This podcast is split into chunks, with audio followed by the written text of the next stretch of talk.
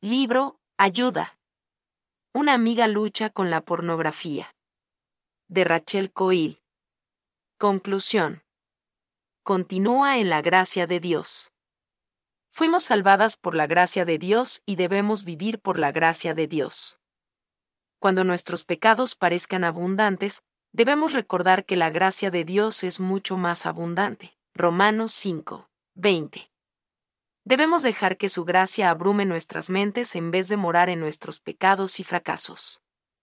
Recuerda Romanos 8.1. Por lo tanto, ya no hay ninguna condenación para los que están unidos a Cristo Jesús. En vez de condenar a aquellos cuyos corazones están arrepentidos, Jesús los libera. Ver Juan 8.1 al 11. Dios nos dice que vencer la esclavitud al pecado depende de la gracia. La gracia nos salva del castigo por el pecado. Dios nos dio vida con Cristo, aun cuando estábamos muertos en pecados, porque por gracia ustedes han sido salvados mediante la fe, esto no procede de ustedes, sino que es el regalo de Dios, Efesios 2, 5 a y 8. La gracia de Dios nos libera del poder del pecado, nos cambia. En verdad, Dios ha manifestado a toda la humanidad su gracia, la cual trae salvación y nos enseña a rechazar la impiedad y las pasiones mundanas.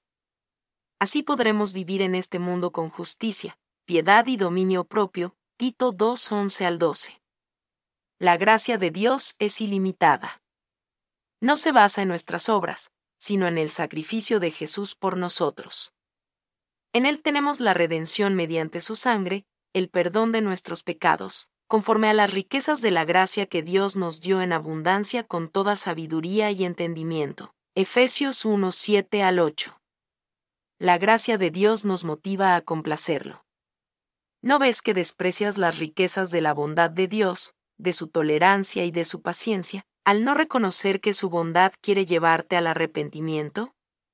Romanos 2.4 Somos responsables de buscar la guía de Dios por medio de la Biblia, pero solo Dios nos puede dar el deseo de agradarlo y hacer que lo amemos más.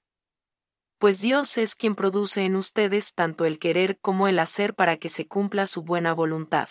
Filipenses 2.13 ¿Y si fallo? Si te enfocas en el fracaso, te será fácil desalentarte y sentirte derrotada. Tal condenación de ti misma no te motiva a cambiar, la gracia de Dios sí. En vez de enfocarte en lo que has hecho mal, pídele al Señor que te perdone y después camina en su perdón. Dirige tus pensamientos hacia las riquezas de la gracia de Dios gracias al sacrificio de Jesús por ti. Cuando te des cuenta de cuán grandes son el amor y la gracia de Dios hacia ti, lo vas a amar más. Ver Lucas 7:47. Ese amor es lo que te motiva a vivir de una manera que lo honre a Él, cumpliendo el propósito y el significado de la vida.